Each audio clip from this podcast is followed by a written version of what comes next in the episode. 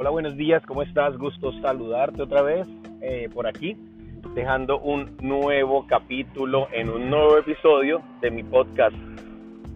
Siempre con el ánimo de que, de que, de que te pueda servir para algo, de que puedas aprender un poco de mi experiencia, no solo eh, a nivel personal, sino también en las redes de mercadeo. Entonces, hoy lo que quiero contarles es un poquito de mí, un poquito de mi historia, poquito de, de cosas que, quizás eh, no todo el mundo sabe, ¿no? Eh, solamente son cosas que conoce la gente que, que está cerca a mí, etcétera. Entonces, bueno, si quieren, si quieren conocer una parte mía un poco, un poco poética, un poco de prosa que escribo, un poco de, versos que escribo a veces, incluso poemas de algo que yo llamé en su momento poesía incoherente, pues pueden visitar mi blog. Lo pueden encontrar como www.alexcritor.blogspot.com. Ahí llevo escribiendo mucho tiempo. Bueno, de hecho es mi segundo blog. El primero lo, lo borré, lo perdí. Ahí llevo escribiendo mucho tiempo en, en, en alexcritor.blogspot.com. Y ya si quieren conocer otro, otra, otra cara mía, la, cara profesional del emprendedor, del networker, pues entonces esa sí ya está en alexandermoralesperez.com. Así que bueno, ahí les dejo esas dos paginitas como para que vayamos, como para que vayan eh, conociendo un, un poco más de mis facetas, una como escritor y la otra como empresario, que al final pues no son personas diferentes, son solo facetas diferentes. Entonces, eh, ¿qué les puedo decir? En este momento, cuando estoy grabando esto, tengo 43 años. Ya no sé, perdí la cuenta, no sé si voy a cumplir 42 o 43.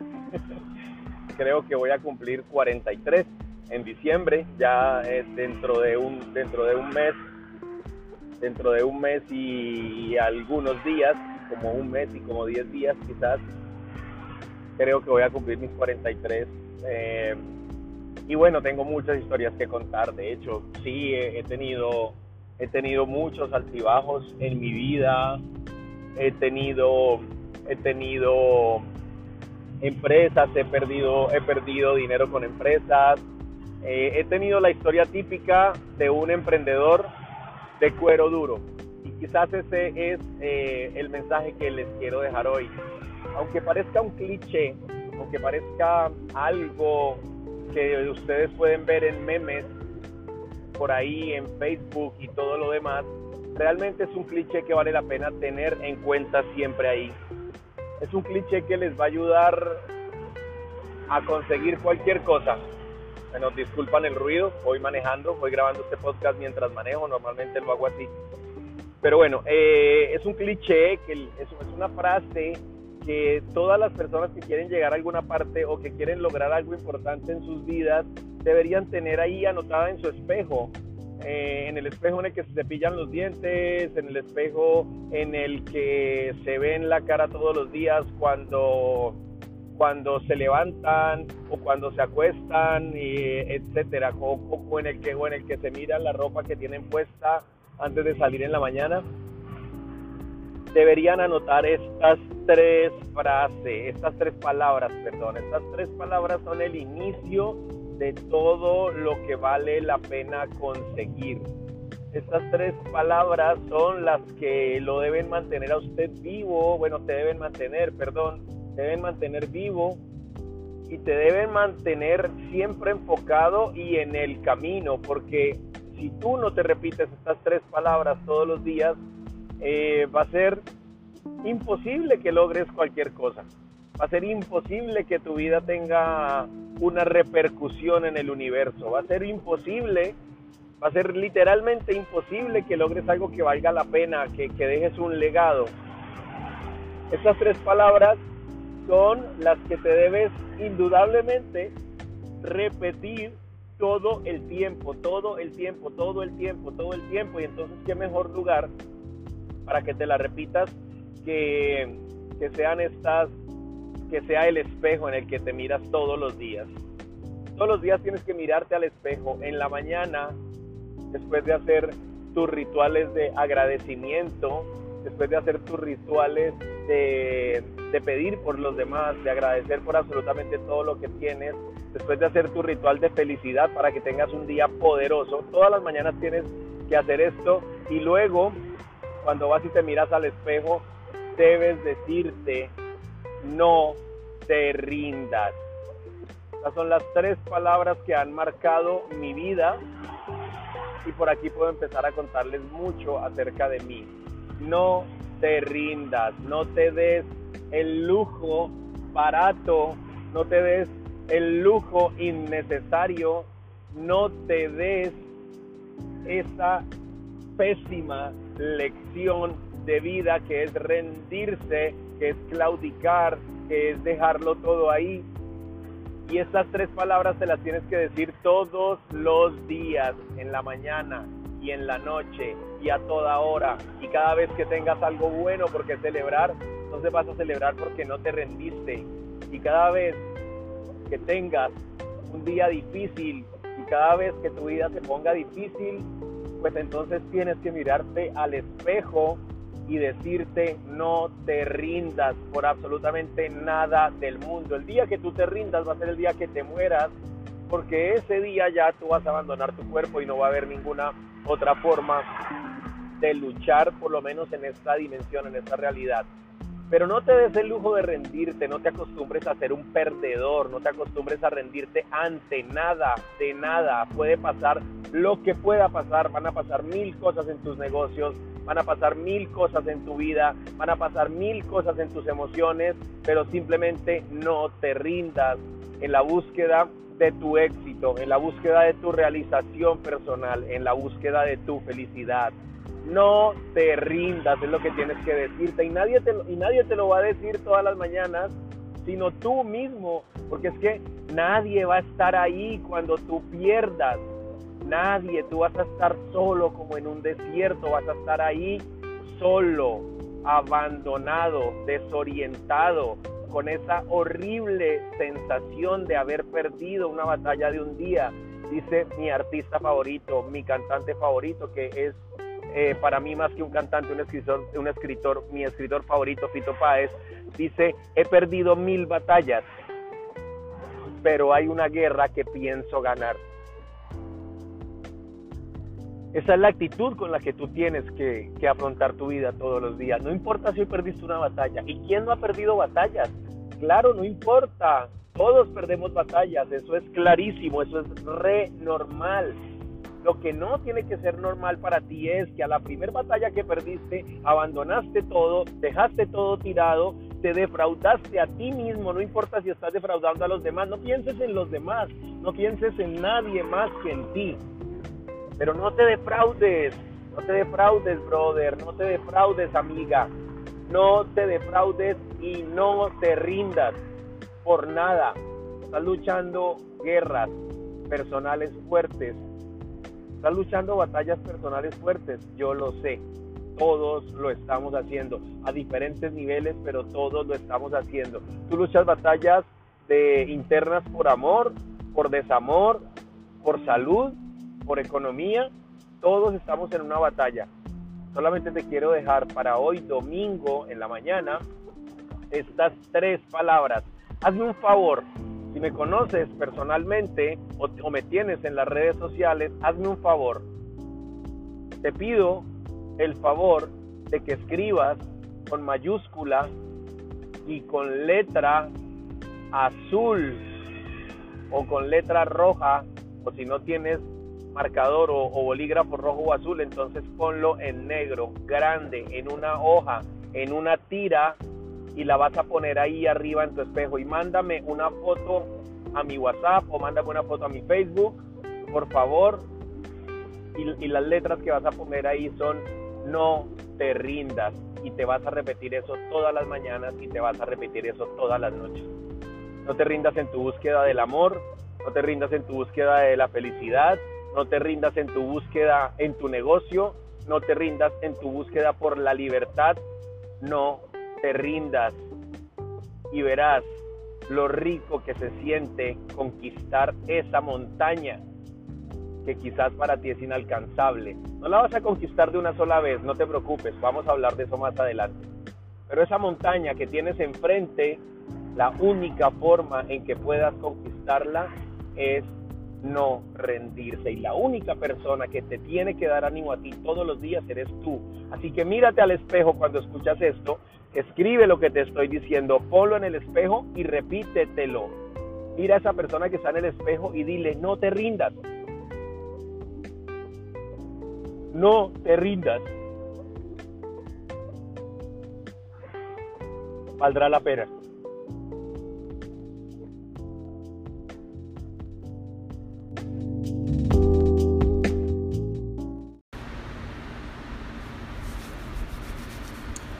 Hola, hola, ¿qué tal? Hola, buenos días amigos de mi canal de YouTube, de, de, también de mi nuevo juguete de podcast. Bueno, voy a acomodar un poquitico esto por aquí. Saludándolos, eh, deseándoles lo mejor, deseándoles con toda la buena vibra, que tengan una semana poderosísima, que todo les esté saliendo súper bien, que todos sus negocios sean exitosos, a lo que sea que se dediquen y que definitivamente sean como una luz en el, en el camino de la, de la prosperidad que muchas personas a veces necesitan escuchar. Hoy simplemente les quiero compartir algo que me ha parecido muy importante y que lo encontré en un libro que se los voy a recomendar al final.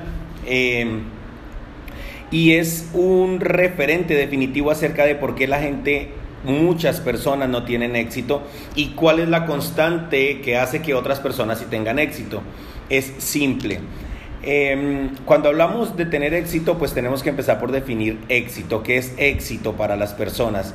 Éxito no es un estándar que tenga que aplicarse de igual forma para todos. El éxito es relativo Tú puedes tener éxito en una carrera en las que otros pueden fracasar. Tú puedes tener éxito en tu vida personal, si eso es para ti el éxito. Tú puedes tener éxito a nivel emocional. Y éxito realmente es algo subjetivo. Es decir, el éxito está supeditado a lo que cada quien quiere. No le puedes decir a alguien que tener éxito es eh, comprar el carro más caro del mundo. Puede que esa persona, para esa persona no sea eso, tener éxito.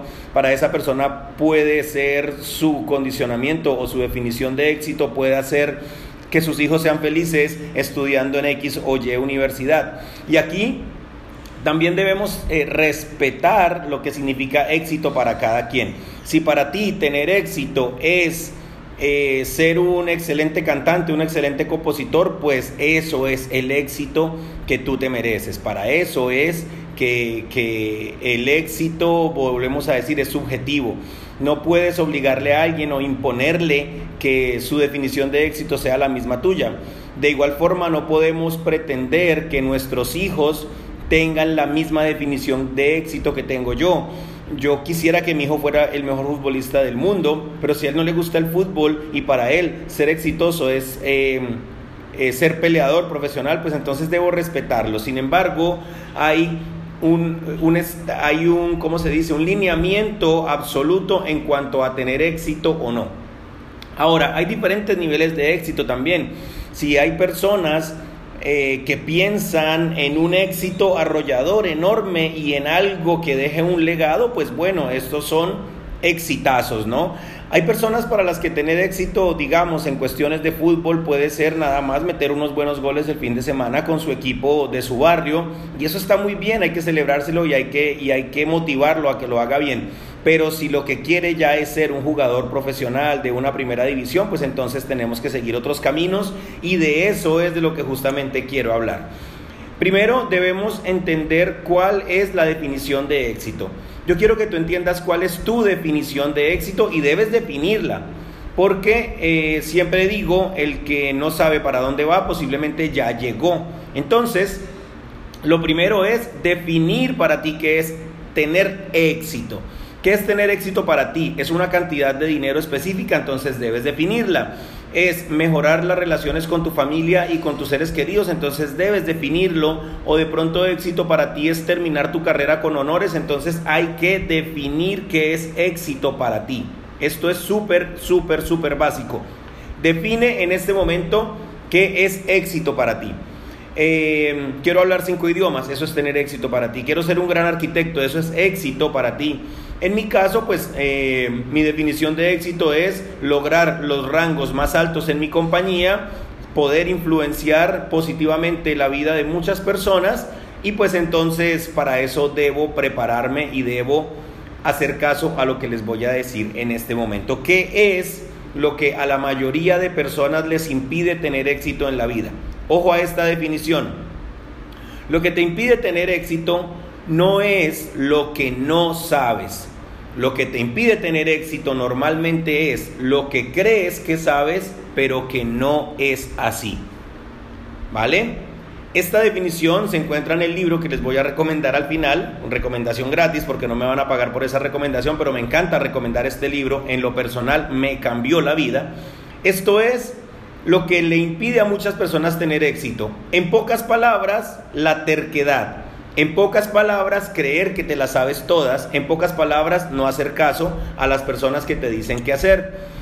Mi mentor me decía, Alex, esto es muy fácil de hacer. Lo único que tienes que hacer es hacer caso. Si tú quieres tener éxito en redes de mercadeo, solo tienes que hacer caso. Solo tienes que hacer algo que es muy difícil para la naturaleza humana y es hacer caso. ¿Por qué? Porque normalmente cuando entramos a la profesión de network marketing, y les voy a hablar específicamente de esto, pero voy a ponerles otros comparativos, entramos creyendo que nos las sabemos todas y queriendo reinventar la rueda. Entonces mire que aquí aplica la definición de éxito. Es que yo creo que me las sé todas y pienso que no tengo éxito es porque no sé ciertas cosas, pero lo que realmente me impide tener éxito es creer que yo me las sé todas y que eso es real. Pongamos el ejemplo de un músico. Yo tengo amigos músicos muy buenos, tengo amigos profesionales de la música, tengo amigos diseñadores, tengo amigos abogados y bueno, eh, tengo amigos en todas las ramas, en todas las profesiones, digamos. Entonces, hablemos del músico. Hay una persona que aprende a tocar tres o cuatro acordes en una guitarra y, es, y está chévere y se aprende dos o tres canciones y está muy chévere y ya puede cantar en una fiesta y eso está muy chévere, ¿sí? Pero entonces viene otra persona y descubre su talento y le dice, mire, yo creo que podemos manejar esos acordes por aquí o por allá. Y esta persona dice, no, yo creo que así es como yo lo estoy haciendo. Esa soberbia y ese orgullo no le están abriendo paso a algo que lo puede llevar a ser exitoso. Entonces se queda ahí estancado. El empirismo no da para tanto. Imagínate esto, imagínate que tú quieres ser un cirujano, un gran doctor, un, cirujano famoso, y quieres tener un éxito arrollador como cirujano, pero entonces tú llegas a la escuela de medicina o a la escuela de cirugía y tú crees que las cosas se hacen de cierta manera, pero el profesor, eh, el, profesor que te va a enseñar a hacer las cirugías te dice que no es así y tú vienes y le dices al profesor, no, no, no, es que yo creo que es así. No es lo que no sabes, es lo que crees que sabes, pero que no es así lo que te impide tener éxito. Así que analiza primero cuál es tu definición de éxito y segundo, quítate un montón de cosas que puedas tener ahí. Eh, abre tu mente con humildad a las opiniones de las personas que lo han logrado, a las personas que saben cómo se hace y déjate enseñar. Déjate enseñar de los libros, no necesitas tener un mentor presente, mis mentores son los libros, no necesitas eh, hay gente que dice, no, pero es que eh, yo no tengo alguien que me guíe, alguien que me ayude, alguien que me enseñe, pero ahí están los libros y hay un montón de herramientas en YouTube que te pueden abrir una pequeña, una pequeña ventana hacia cómo puedes hacer las cosas de otra manera que te puedan llevar al éxito. Compáralo también con alguien que sabe construcción. Por ejemplo, alguien que sabe construcción, pues bueno, sabe pegar un par de ladrillos, sabe poner un techo y todo esto pero si esta persona quiere construir un edificio con sus cortos conocimientos de construcción, no lo va a lograr. Tendría que dejarse asesorar de un arquitecto y de otra cantidad de cosas y de, y de factores y de personas para poder construir su edificio exitosamente. Entonces, hay que ser humildes, hay que abrirnos al aprendizaje y hay que hacer caso a las personas que ya lo consiguieron. a veces uno cree y está testarudo y está terco de que así se tienen que hacer las cosas y yo las hago a mi manera y yo creo que se hace así y así es como se debe hacer y así es como me funcionó hace tres años y en parte yo también era un poco así, ¿no? Esto me funcionó hace tres años y entonces me tiene que volver a funcionar. No, no necesariamente es así. ¿Por qué? El libro del que yo les hablo y que se los quiero recomendar y que siempre lo recomiendo es Los secretos de la mente millonaria. Y los secretos de la mente millonaria nos enseña eso. Que si no tienes éxito, no es por lo que no sabes. Si no tienes éxito es por lo que crees que sabes y que estás seguro que es así. Así que bueno, esto fue todo por hoy. Nos vemos en otra próxima transmisión. Felicidades a todos los que están haciendo un enorme trabajo, felicidades a todos los que están luchando por sacar sus negocios adelante. Ánimo, métale fuerte, empuje con fuerza, aprenda y bueno, nos vemos entonces en otra en otro videito. Muchas gracias. Feliz día. Bye bye. Excelente, entonces hoy para todos ustedes pues quiero compartir algo muy especial y tiene que ver con una imagen que encontré por ahí por, por internet. Eh, hoy en día los memes de, de superación pues están buenísimos, ¿no? Aquí tengo el micrófono, voy a ponerme esto aquí solo porque aquí tengo el micrófono, creo que se escucha mucho mejor así. Ok, entonces los memes de superación están buenísimos y encontré una imagen que puse en mi Instagram hoy. Y es una imagen, esta imagen clásica que antes solamente tenía a un minero abajo cavando que decía y que se estaba regresando y decía que ya se había rendido. Luego tenía arriba a otro minero que siguiera y que nunca se rindiera y ya estaba el montón de diamantes ahí, pero ahora hay otra, hay otra imagen arriba de todos ellos en una retroexcavadora sacando todo el oro, perdón, en este caso no son diamantes sino que es oro. Entonces, el primero pues se rindió muy rápido, el segundo eh, sigue trabajando muy duro, va a llegar, pero le va a costar más, y el último entonces está en una retroexcavadora sacando todo el oro mientras los otros siguen a pico y pala. Pues bien, primer punto que quiero compartirles hoy. Y, y esta imagen me encantó, el que la hizo pues de verdad, de verdad, de verdad que sabe lo que hace. Y me impactó tanto que quise venir a un, a un capítulo con ustedes a compartirles esto. Y así es el emprendimiento hoy en día. No vamos a hablar hoy de redes de mercadeo, que es básicamente lo que yo hago, pero sí vamos a hablar de emprendimiento como tal. ¿Y qué es lo que pasa hoy en día con el emprendimiento? Están estos tres niveles eh, están estos tres niveles de emprendedores y pues así funciona el mundo hoy en día y tenemos que entenderlo. Está el nivel, del, el, nivel de emprendedor que solamente agarró el pico y la pala y se rindió. Y está el otro nivel de emprendedor que le está dando y dando y dando y dando y dando y que pues si no se rinde eventualmente va a llegar y lo va a lograr, pero se va a tardar unos cuantos años. Y están los emprendedores que se montan en una retroexcavadora y empiezan a a, sacar todo lo que quieren y, llegan a donde quieren. Y pues definitivamente, obviamente van a tener mejores resultados y mayor, mayor impacto. ¿Cuál es la retroexcavadora hoy en día en el emprendimiento? Pues definitivamente lo digital, la era digital. La retroexcavadora es entonces eh, buscar un vehículo correcto, buscar algo que los dispare a donde ustedes quieren llegar y que les genere unos ingresos enormes. Esa es la retroexcavadora hoy en día. A mí, me, a mí me encanta motivar a todos los emprendedores a que trabajen fuerte, pero debemos ser objetivos y debemos ser precisos en lo que queremos. Eh, hoy en día la tendencia es a lo digital, hoy en día la tendencia es a que comparemos el impacto que se genera por medio de la web, por medio de las redes sociales, por medio de todos estos canales eh, de distribución, por medio de todos estos canales de ventas y empecemos a comparar. Y dentro de estas categorías también hay unas subcategorías. Así que empecemos de pronto con estas comparaciones, aunque las comparaciones son odiosas, pero debemos hacerlo. Primer, primer, primer comparativo que puedo yo encontrar entre un emprendedor eh, por ejemplo, un emprendedor, yo los he visto, son emprendedores los que van de puerta en puerta vendiendo escobas y vendiendo trapeadores y vendiendo cosas de estas, los he visto en los barrios, en las colonias, ellos con sus cosas que tienen que vender o venden tinas plásticas o guacales o, cualquier cosa que vendan y van de puerta en puerta vendiéndolos y este pues ya es un emprendedor.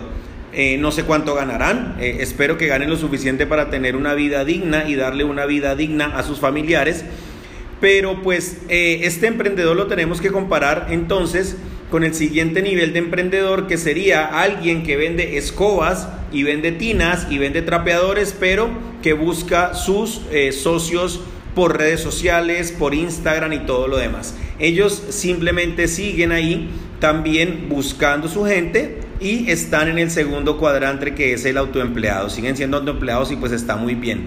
Luego hay otro nivel de emprendedor el otro, el otro nivel de emprendedor, ¿cuál es? Pues bueno, alguien que empieza a construir un ingreso residual también eh, de la misma forma eh, uno a uno, buscando a la gente, tratando de convencer a un montón de personas, tratando de, buscar, ya sea con volantes en centros comerciales o, poniendo sus centros de distribución en las esquinas de sus barrios.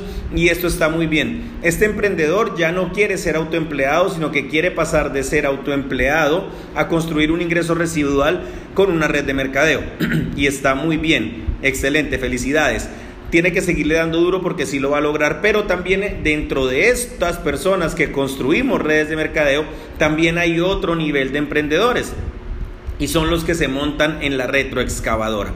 Así que existen varios niveles. Eh, ¿A qué quiero yo llegar con todo esto? Si usted no es una persona que sabe manejar todo el tema digital o que sabe eh, manejar las redes sociales o que sabe de Facebook o de Google o de lo que sea, no se preocupe. Usted ya tiene un vehículo por medio del cual puede obtener grandes ingresos, una oportunidad de redes de mercadeo, pero entonces busque a estas personas que sí lo saben hacer. Yo trabajo con personas de todas las edades. A mí me encanta la oportunidad de negocio que comparto porque es una oportunidad para todas las edades. Tengo personas desde 20 años hasta 50 años o quizás más en mis equipos de trabajo o que conozco que trabajan con esta oportunidad de negocios y es excelente. Y no por eso le podemos decir a una persona que no sabe manejar las redes sociales, que no sabe manejar el Internet, que esta no es una oportunidad para él. Claro que sí lo es para él. Claro que es una oportunidad excelente para todo el mundo. ¿De qué se trata esto? De buscar personas mejores que nosotros, pero sí tenemos que enfatizar algo muy, muy, muy, muy claro. Y es que por lo menos estas personas deben saber mostrar la oportunidad a estas otras personas que son expertas en el área digital.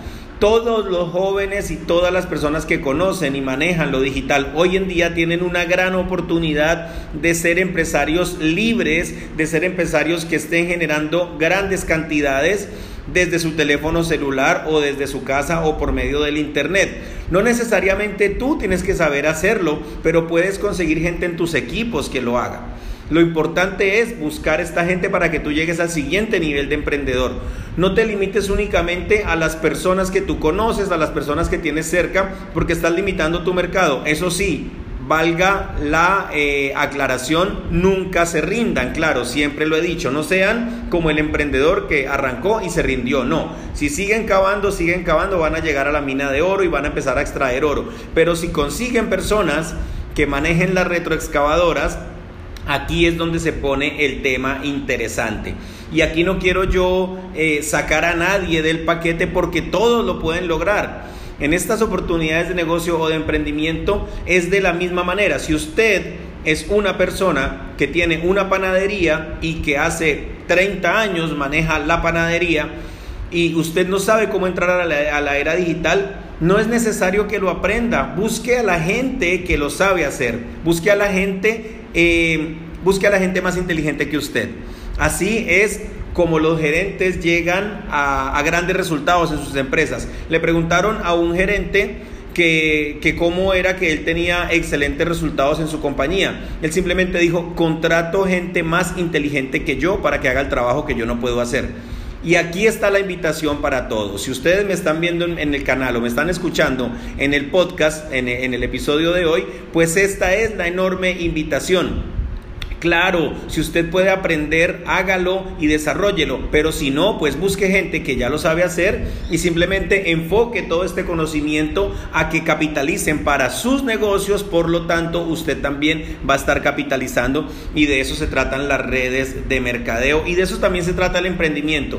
Las redes de mercadeo no son nada diferentes a un emprendimiento normal a un emprendimiento como poner una tienda, como tratar de levantar una marca, como vender cualquier cosa eh, en cualquier ámbito. Em, el fin de semana pasado eh, compré unas especies de suculentas aquí en el mercadito, se llama el Mercadito SB. Es una franquicia que alguien desarrolló y que lo que hace es reunir a un montón de personas en un, en un centro comercial o en una plaza, como, como en este caso aquí la, la Torre Futura, y, les da la oportunidad para que ellos pongan ahí sus kioscos de ventas y pues encuentras ahí a un montón de emprendedores. Pero miren lo, lo, digamos, lo paradójico de este tema y es que más o menos el 50% de ellos tienen presencia en redes sociales. El otro 50% se quedó 20 años atrás vendiendo sus productos en sus kiosquitos y esperando a que de buena manera alguien les llegue a comprar. Sin embargo, el otro 50%, el que maneja las redes sociales, también vende sus productos en su kiosquito, pero tiene a personas que le están manejando las redes sociales. ¿Quién creen ustedes que tiene mejores resultados? ¿Quién creen ustedes que, que, puede vender más, que puede impactar más? Ahora, si avanzáramos un poquito más, entonces nuestro emprendimiento nos puede permitir vender productos directamente, contactar personas para que, para que los ve por medio de las redes sociales para que los compren, pero el siguiente paso todavía más interesante es conseguir socios que desarrollen sus, sus propias organizaciones a nivel digital y de paso están moviendo puntos en mi organización. ¿Cómo hago yo para conseguir esa gente? Bueno, aquí está nuestro trabajo. ¿Y cómo hago yo para que esta gente quiera caminar conmigo hasta el final? También hace parte del trabajo de liderazgo. Yo ese ese valor agregado soy yo particularmente. Y pues bueno, para terminar, les quiero contar una anécdota muy, muy chistosa que me pasó ayer en el entrenamiento. Tenía un partido de fútbol, mi cuñado, que ahorita va a estar militando en una, en una liga que se llama la Primero Aficionado, la Liga Primero o Primera Aficionado de aquí del país. Y pues fuimos a apoyar al equipo en un, en un partido que tenían. Mi cuñado no jugó, pero pues bueno, aquí va lo que les quiero contar. Después del partido tuvieron una charla técnica. Una charla técnica donde casi todo el cuerpo técnico pues está conformado por salvadoreños a excepción de uno que es argentino.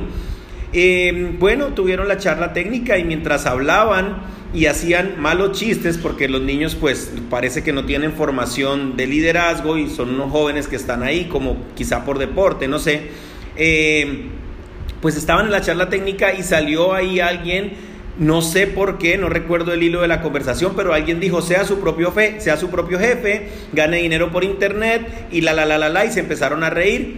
Obviamente yo no pude hablar, yo me quedé calladito, pero me puse a pensar en algo.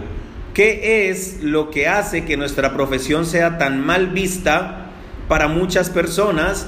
Y realmente pienso que es lo mismo que hace que la profesión del fútbol también eh, sea un fracaso para muchas personas y es la mediocridad. Estoy escribiendo un artículo que pues espero lo lean ahí en mi blog también cuando tengan tiempo y espero les haga clic pero hay que tener mucho cuidado con la mediocridad. La mediocridad es altamente contagiosa y es una enfermedad muy grave. Es la enfermedad más grave del emprendedor. La mediocridad lo va a llevar al conformismo, el conformismo lo va a llevar a la frustración y la frustración lo va a llevar a retirarse, a la muerte, tarde o temprano, del emprendedor. La mediocridad es la enfermedad más grave del emprendedor. Por favor, apréndanse eso de, de, de memoria. Entonces, eh, yo pensé, ok, me gustaría poder hablar con estos niños y decirles, perdón muchachos, yo sí conozco personas que trabajan desde su teléfono, yo sí conozco personas que son sus propios jefes, empezando por mí, y que están teniendo un estilo de vida diferente, ganando dinero y, y con muchas opciones de lograr llegar lejos, de lograr llegar a ingresos enormes con su emprendimiento que son las redes de mercadeo. Obviamente no pude hablar, pero me hubiera gustado decirles lo siguiente, chicos, perdón un momento. Estamos hablando de que ustedes se burlan de los networkers que les proponen ganar dinero por internet y ser sus propios jefes. ¿Por qué lo hacen? ¿Saben cuál creo que pudo haber sido la respuesta? Bueno, porque todos los que me lo han dicho ninguno lo ha logrado. Y me hubiera gustado preguntarles, ¿y quiénes de ustedes conocen que sean millonarios y famosos y libres con el fútbol? ¿Acaso conocen alguno? ¿Verdad que no? No lo conocen, pero ¿por qué están militando ahí? ¿Por qué están militando ahí? Porque la profesión del fútbol en este momento tiene muchos, muchas personas que mostrar. Tenemos a un Cristiano Ronaldo, tenemos a un Leo Messi, sin contar otros 500 más que están dentro de las ligas profesionales.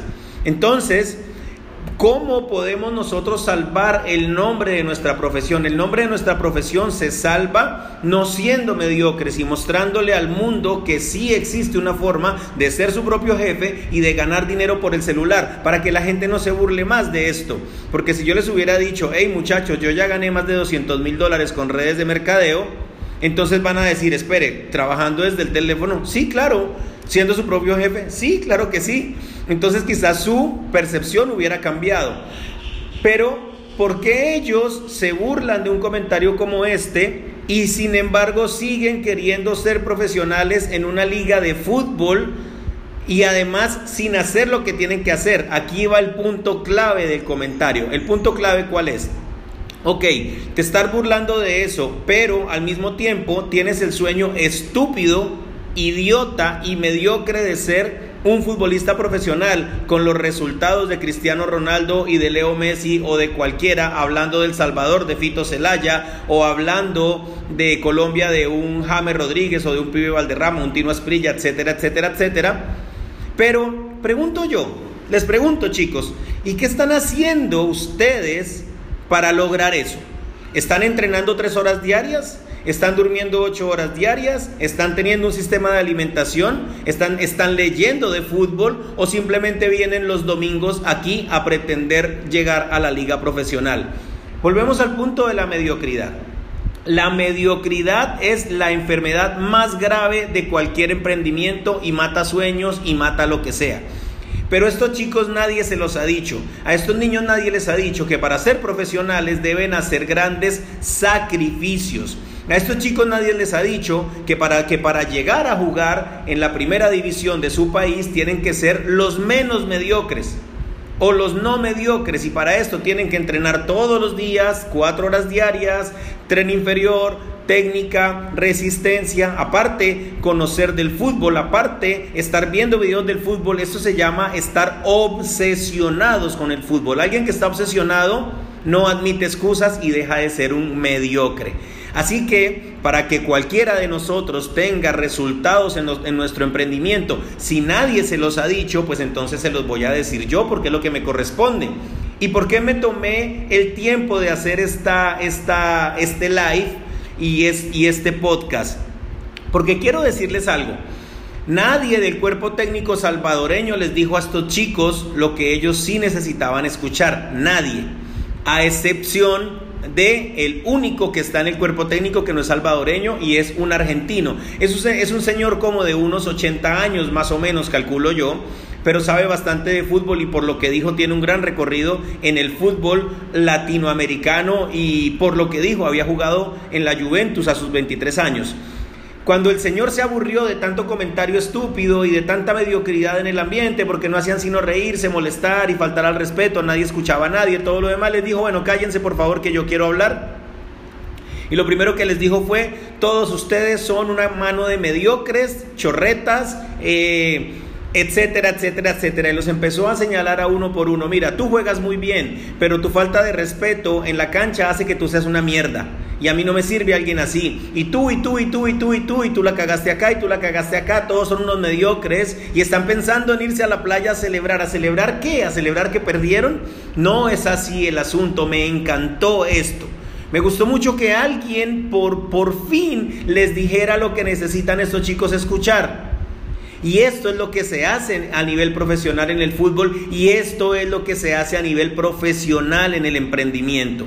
Tenemos que aprender a escuchar lo que no nos gusta escuchar. Tenemos que aprender a escuchar a la gente que nos dice, no sean mediocres, tienen que, tienen que esforzarse, tienen que leer, tienen que practicar, tienen que dar planes, tienen que buscar a la gente, tienen que tomar los productos, tienen que hacer lo que no les gusta hacer, lo que genera incomodidad es lo que les va a generar a futuro una gran comodidad. A estos chicos de entre 20, de entre 17, perdón, y 23 años, el menor es mi cuñado de 16, a estos chicos necesitamos meterles en la cabeza que tienen que levantarse a las 5 de la mañana para entrenar hasta las 6 de la mañana, tienen que tocar balón de 2 a 4, tienen que dejar de comer comida chatarra, no tomar Coca-Cola y pregúntenle acaso si un Cristiano Ronaldo o un Leo Messi no son disciplinados y no son lo que son gracias a los grandes sacrificios que han hecho alrededor de su, a lo largo de sus carreras.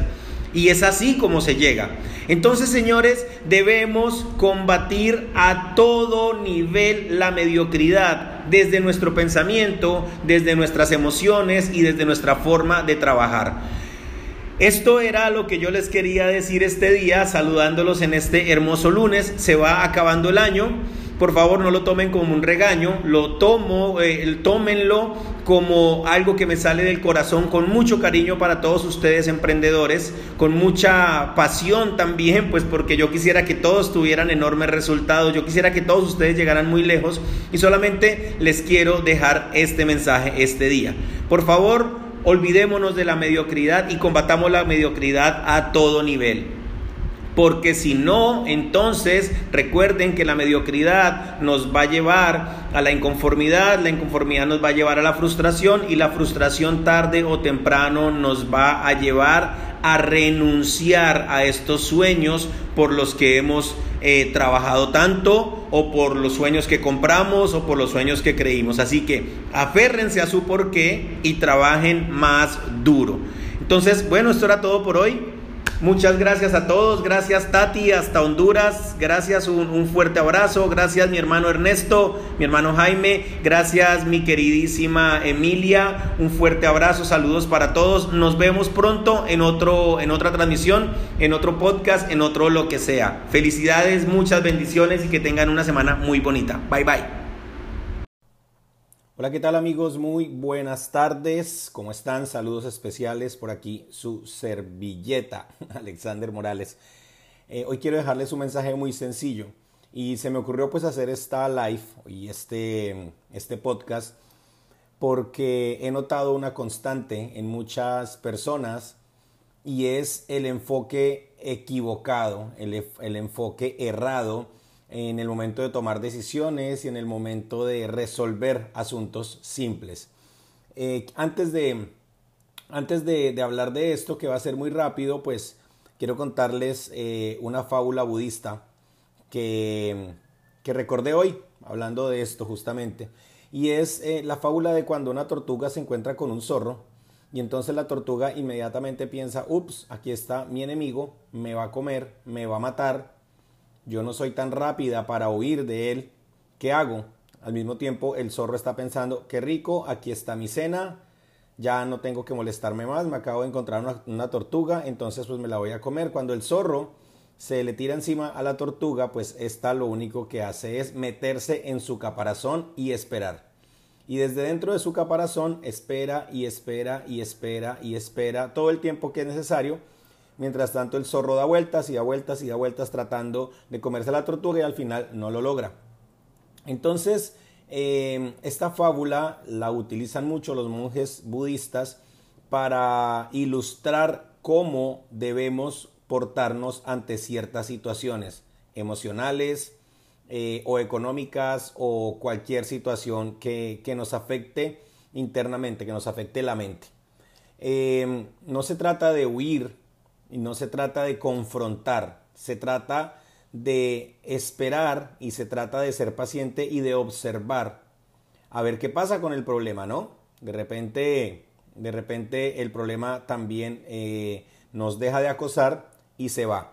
Puede que no se vaya definitivamente porque los problemas no se desaparecen cuando uno se esconde, pero en ese proceso en el que nosotros nos internamos y dejamos que baje la marea, que se calme la euforia del problema, en ese momento podemos tomar decisiones coherentes y podemos pensar un poco mejor. ¿Qué es lo que yo debo hacer para resolver las cosas de la mejor manera? Primero, el enfoque, y aquí viene el punto más importante, el enfoque es en lo que yo puedo controlar. El enfoque errado de la mayoría de personas, debido al estrés y debido a nuestra cultura y debido a que vivimos en un mundo de inmediatez, el enfoque errado es en lo que no puedo controlar. Y muchas veces nos enfocamos más en el problema y pasamos pensando en el problema y pasamos pensando tanto en lo que no debemos enfocarnos que se nos olvida por completo ponerle energía a lo que sí podemos controlar. La energía hará que en lo que tú te enfoques crezca y se expanda. Si tienes problemas económicos y estás muy agobiado por los problemas económicos, pues bien, será momento de aplicar la fábula de la tortuga. Si tienes problemas emocionales, también puedes aplicar la, la fábula de la tortuga. Dicen por ahí los abuelos que si no tiene dinero, ¿para qué se preocupa? Y si tiene dinero, pues ¿para qué se preocupa? En resumen, si su problema tiene solución, ¿para qué se preocupa? Muchas veces solo es cuestión de tiempo, ¿no? Y si su problema no tiene solución, entonces, ¿para qué se preocupa? ¿Cuál debe ser el enfoque? El enfoque debe ser la solución. El enfoque es, primero, pensar acertadamente, tener inteligencia emocional, poderse relajar ante el, ante el problema, analizarlo de frente, sentarse con el problema y ya no tenerle miedo al problema. Y en ese momento decidir qué hacer para quitarse el problema, o qué hacer para solucionarlo. Y si no tiene solución, pues bueno, va a tener que aprender a vivir con él. Pero va a ser de una manera más fluida. Si su problema tiene solución, ¿para qué se preocupa? Y si no tiene solución, pues ¿para qué se preocupa? ¿Cuál debe ser el enfoque? El enfoque debe ser la acción que debo ejecutar para poder salir del problema o solucionar el problema o lo que sea que tenga que ver.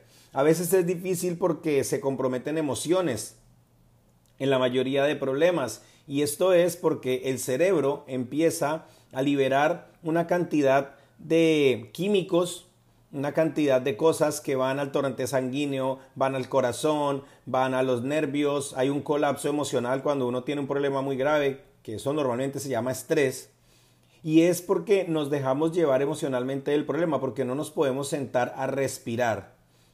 Eh, a veces puede sonar difícil y puede sonar chistoso, pero cuando usted tenga un problema muy grave y sienta ganas de llorar, pues llore, desahógese y respire. Después de que usted respire, olvídese del problema. Tenemos la tendencia a repetir y a repetir y a repetir y a repetir el problema. Es que no tengo para pagar la cuota de, la universidad. Es que no tengo para, pagar la cuota del carro. Es que no tengo para pagar el alquiler es que me engañó, es que me dejó, es que me traicionó, es que me robó y seguimos y seguimos y seguimos y seguimos y para acabar de completar el cuadro trágico, entonces viene alguien y me pregunta y vuelvo y le cuento y vuelvo y le cuento y si no tengo a quien contarle, entonces llamo a otro amigo y le cuento y le cuento y repito el problema y repito el problema y me acuesto pensando en el problema, no duermo bien por el problema, me levanto pensando en el problema y nunca pensé en la solución del problema, ¿vale? porque le estamos dando mucho enfoque energético y mucho poder al problema o a la situación. Y esto aplica absolutamente para todo. Así que a veces lo mejor es calmarse, hacer como hace la tortuga, meterse en su caparazón, esperar que el zorro se aburra y se vaya o se quede ahí o vaya y coma otra cosa con lo que usted quiera aplicarle y después pensar qué hacer, tomar aire y entender que muchas veces solo es cuestión de tiempo. Obviamente hay que tomar acción. Hay problemas que nunca se van a ir.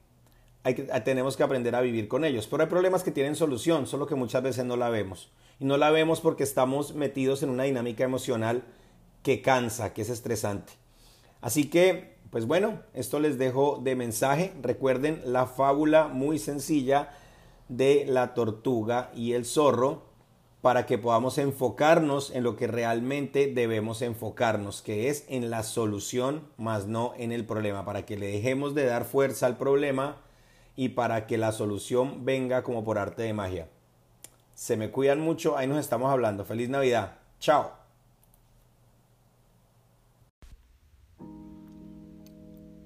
Hola, muy buenos días amigos, socios. Eh, público en general. Deseándoles que todo esté muy bien en este día, pues les quiero compartir algo que a mí realmente me sirvió mucho y que como siempre espero a ustedes también.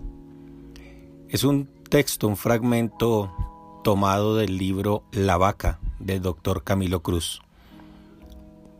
Prácticamente este es el centro del libro y es un texto que se llama Identifica tus vacas. Es buenísimo. Les pido el favor de que se diviertan cuando las descubran, disfrútenlo. Y pues bueno, entiendan que cuando identifiquen y maten sus vacas realmente van a estar a un paso de ser libres, felices y prósperos. Algunas de las vacas más comunes, porque pues bueno, existen diferentes clases de vacas. A pesar de que todas las vacas se caracterizan por lo mismo, vienen revestidas de diferentes matices. Y claro, a continuación lo que quiero hacer es compartir algunas de las vacas más comunes que he encontrado. No te las quiero compartir para que las adoptes, sino para que te ayuden a identificar tus propias vacas, de manera que puedas deshacerte de ellas o como decimos nosotros, matarlas. Mátelas y cómaselas. Las vacas justificadoras de la mediocridad. No sé si han escuchado a veces cosas como yo estoy bien, hay otros en peores circunstancias. O quizás odio mi trabajo, pero pues hay que dar gracias porque por lo menos tengo uno, ¿no? no tendré el mejor matrimonio del mundo, pero por lo menos no nos estamos peleando todos los días. No tendremos mucho, pero al menos no nos falta la comidita. Apenas si logré pasar el curso, pero por lo menos no lo perdí. Quizá ya va siendo hora de aceptar que no soy tan inteligente como los demás. Vacas justificadoras de la mediocridad. ¿Les parece familiar? ¿Han escuchado personas o a veces se han escuchado ustedes mismos diciendo esto? Otra vaca muy popular es la vaca de la culpa no es mía. Frases como por ejemplo, para la poca educación que tuve pues no me ha ido tan mal. Lástima que mis padres no hubiesen tenido más visión o no me hubieran pagado la universidad. Esta fue una vaca que yo mismo tuve mucho tiempo. Si mis papás no se hubieran divorciado, quizás a mí me hubiese ido mucho mejor. O mi problema es que mi esposo ya no me apoya. O mi problema es que mi esposa es muy negativa. Es que en este país no hay apoyo para los empresarios. Esa es una vaca muy popular, demasiado popular. O es que en este país hay que pagar muchos impuestos. O este es un país donde no hay oportunidades. Yo tengo buenas intenciones, pero con esta economía tan dura ni modo. Lo que sucede es que no tuve profesores que me motivaran para salir adelante. Esa es una vacota. ¿O qué tal esta otra vaca? La vaca de las falsas creencias. También la he escuchado mucho. Pues como mi papá era alcohólico, lo más seguro es que yo vaya para allá. Vaya a terminar en lo mismo. Pues es que la verdad yo a mí no me gusta mucho tener dinero porque es que el dinero corrompe. Mucho dinero corrompe mucho. esta vaca es espectacular también. ¿O qué tal esta?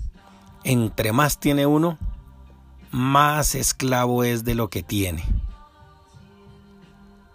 Las vacas de las falsas creencias, esta es una perla. Los ricos son infelices y entre más tienen, menos contentos están con lo que tienen y cada vez quieren más, son ambiciosos.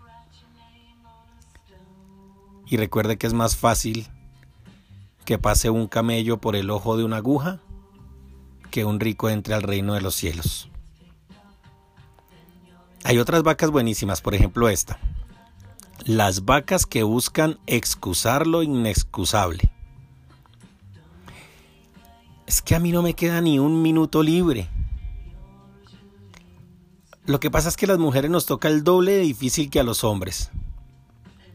Es que no quiero empezar hasta no estar absolutamente seguro. Quisiera leer más, pero no tengo tiempo. No tengo tiempo. Esta es una vaca universal, ¿no? Es que no quiero empezar hasta que no sepa cómo hacerlo perfectamente. Las vacas que pretenden excusar lo inexcusable. También están las vacas de la impotencia. Lo que sucede es que yo nunca he sido bueno para eso. O es que el éxito no es para todo el mundo. Eso está súper comprobado, científicamente comprobado el éxito no es para todo el mundo. Lamentablemente lo mío es genético. No hay nada que yo pueda hacer. Lo que uno aprende de pequeño es muy, lo que uno no aprende de pequeño, lo que uno no aprende de pequeño es muy difícil poderlo aprender de grande. Yo no puedo aprender inglés, ya tengo 43. No puedo aprender francés, ya tengo 40. Es que ya no aprendí porque ya se me pasó la edad de aprender. Ya no puedo empezar un negocio porque ahorita eso está muy minado, ya eso ya no sirve como oportunidad. Ya mis tíos me dijeron que no. Mi problema es que yo soy muy tímido o tímida. Creo que esto es de familia, ya que mi madre también era así. Bueno, hay otras vacas que son las vacas filosofales. Estas son espectaculares. Cuando las, cuando, yo cuando las escucho me quedo fascinado. No he actuado porque yo soy de los que cree que si vamos a hacer algo o lo hacemos bien o no hacemos nada. Y en este momento no creo poderlo hacer tan bien como realmente quisiera. Bueno, si Dios quiere que triunfe, pues Él me va a mostrar el camino. Hay que esperar con mucha paciencia. Y esta la mejor de todas. ¿Qué se puede hacer? Unos nacieron con buena estrella y otros nacimos estrellados. Y por último, las vacas del autoengaño. Las vacas del autoengaño también son espectaculares. Y, estas son para mí las más poderosas porque estas a veces no son una excusa premeditada, sino que realmente muchas personas se lo creen. O sea, lo dicen no porque lo quieran engañar a uno ni porque se quieran engañar ellas mismas, sino porque realmente se lo creen.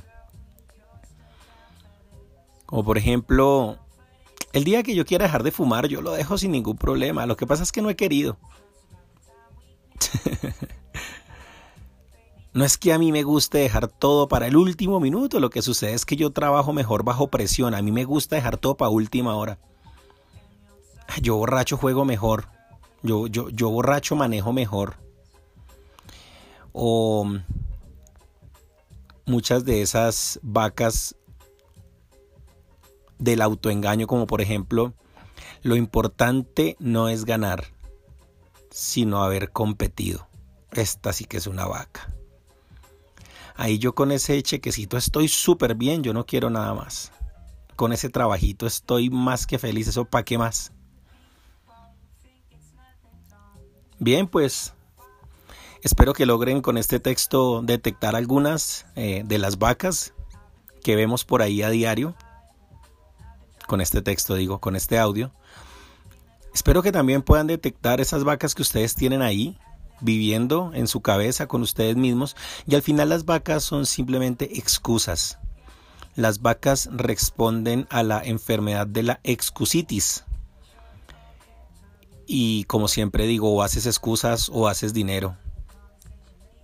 O haces excusas o eres feliz. O haces excusas o construyes una vida mejor para ti, para tu familia, para tus hijos, o haces excusas o vives en plenitud, en abundancia, en felicidad, en opulencia, en libertad. Así que pues comprométete a detectar estas vacas, apunta a tus vacas por ahí en un cuaderno y empieza a matarlas una por una. Sé consciente de tus vacas y, y empieza a matarlas. No va a ser fácil, pero pues recuerda, si fuera fácil, realmente cualquiera lo haría, ¿no? Como decía Henry Ford, si crees que puedes, estás en lo cierto. Si crees que no puedes, también estás en lo cierto. Así que, mis queridos amigos, eso era todo por hoy. Fuerte abrazo. Familia, be free. Juntos hasta lograrlo.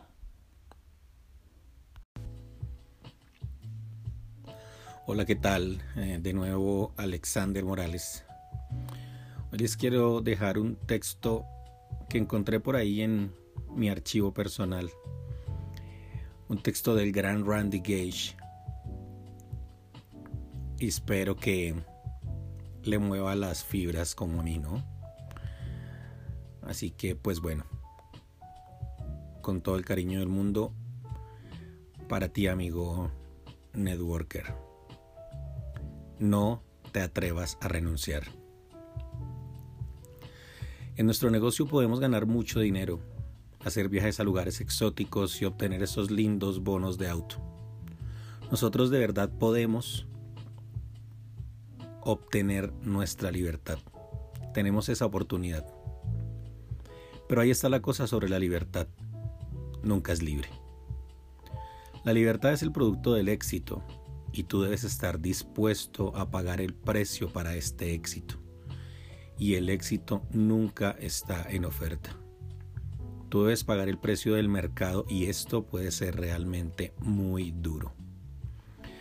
Yo lo sé. Yo estuve luchando por cinco años en este negocio. Sacrifiqué cosas para comprar mi producto mensualmente, alineando a todos a mi alrededor, inquietándoles para unirse a mi negocio, participando en una discusión después de otra discusión. Yo podía explicar todo lo racional, razones lógicas de por qué tú deberías estar en mi negocio. Y si es que tú querías discutir conmigo, yo podía explicarte todas las razones de por qué tú estabas siendo un idiota. Por alguna razón, ese acercamiento no funcionaba bien. Así que cambié la estrategia a la número 2, rogar. Pero ese acercamiento no funcionó mejor. Así que por cinco años fui de presentación en presentación, coprensita tras cinta, asistía a reunión tras reunión. Yo hablaba de viajar a playas alrededor del mundo mientras parqueaba mi camioneta vieja lejos de la vista de la gente para que no pudieran ver que yo estaba manejándola. Recuerdo mi primera reunión en casa. Lo hice. Invité como a 14 o 15 personas y esperé con mucho entusiasmo. Y por supuesto, ¿saben lo que pasó? Nadie vino. Ni una sola persona. El sentido común dice que debía renunciar pero los sueños jamás se hacen realidad con el sentido común. Los sueños se hacen realidad porque son audaces, atrevidos e imaginativos, porque son lo suficientemente fuertes como para alejarse de ellos. Yo podía haber renunciado, debía haber renunciado, tenía que haber renunciado. Pero llegué a darme cuenta de algo que cambió todo para mí. Me di cuenta que era la persona más ambiciosa que conocía y hubo libertad en la línea del pensamiento, la cual eventualmente me llevaría hacia la libertad real.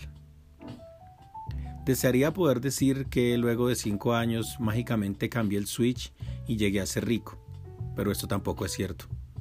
Las cosas empezaron a cambiar. Empecé a entender la importancia de un sistema y cómo la duplicación funciona comencé mi autocrecimiento diario, esperando menos de las personas a las que no les gustaba trabajar y acercándome más a la gente a la que sí le gustaba trabajar. Aprendí algunas habilidades y ahora tengo esos carros exóticos, vivo en las casas de mis sueños, contribuyo con la caridad en una firma significativa, Gano millones de dólares y disfruto mi libertad. Y mientras yo aprecie el dinero, los juguetes, los viajes, realmente el network marketing es más que eso. El network marketing es el por qué te estoy escribiendo. He estado más donde tú estás y he hecho de ese nivel en el que la mayoría de la gente tiene miedo de soñar algo grandioso Así que déjame compartirte lo que he aprendido a lo largo de este camino. Pero lo más importante es realmente lo que quiero para ti. Hay cuatro cosas que quiero para ti. Primero, vive una vida de aventuras. Para de ver actores viviendo aventuras en películas y en shows de televisión. Es tiempo de vivir tu propia aventura. He volado en Concord, rezado en la Catedral de Cristal. Me he enamorado en París. Tomado un baño en un aeroplano A380. Disiparme en un globo de aire caliente. He visto ballenas jugando en Hawái. He meditado en el templo Shaolin piloteado aeroplanos, montado en elefantes por medio del bosque en Tailandia. He visitado todas las grandes casas de óperas del mundo. He visto un juego de pelota en el campo de Wimbledon, galopando caballos por medio de las montañas y he escuchado el llamado de adoración en las mezquitas en Estambul. Y esto solo es el comienzo. ¿Tú ya empezaste tu aventura? La vida no se trata de pelear a la hora del tráfico. La vida no se trata de un cubil o enviar a tus hijos a la guardería. La vida es para vivirla. ¿Y qué significa esto para ti? Número 2. Obtén tu libertad. Sé el número uno. Tú no fuiste hecho para levantarte cuando suene la alarma del reloj. Tú supuestamente te levantas cuando hayas terminado de dormir. Cuando tú te levantas, tú debes ser el primero en elegir cómo vas a usar tu día y con quién vas a estar. Tú supuestamente debes ordenar desde la izquierda en un menú y no desde la derecha. Libertad es tener opciones como qué auto escoges manejar, en qué casa quieres vivir o qué lugar exótico quieres visitar de vacaciones.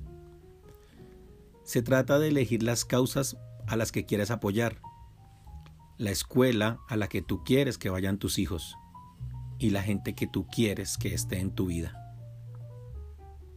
Escoge vivir en voz alta, con color, con pasión. 3.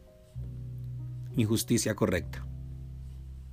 ¿Qué tan seguido tú has visto una situación que no está bien y te has sentido sin poder detenerla? ¿Cuántas veces tú has querido corregir un mal pero no has tenido el tiempo, el dinero o la libertad para hacerlo?